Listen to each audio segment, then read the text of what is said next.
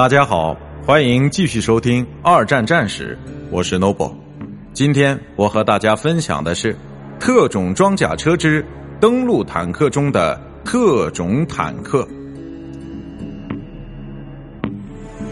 有一种改装版的装甲车，使用频率相对较低，但在诺曼底登陆时，这种改装版则发挥了相当重要的作用。这就是所谓的水陆两用坦克。这种坦克可实现水陆两用的功能，并可以与帆布幕配套使用，从而将战车车体提升起来。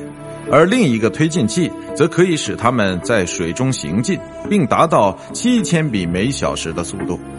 他们登陆到沙滩之后，这些坦克可以直接从水中开动起来，并投掷下幕布，然后就可以进行完全正常的战斗。水陆两用的概念是从1941年开始在瓦伦丁坦克的测试基础上发展出来的，到1944年，谢尔曼坦克还一直在使用着。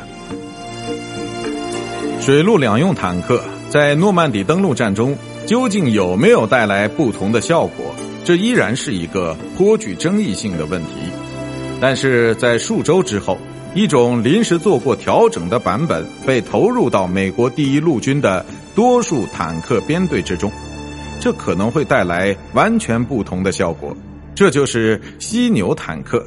这种坦克在前面焊接了一个象牙状的叉子，可以将灌木树篱剪掉，并且不会受到很多较高土堆的限制，因为在诺曼底登陆的道路上到处都是这些东西。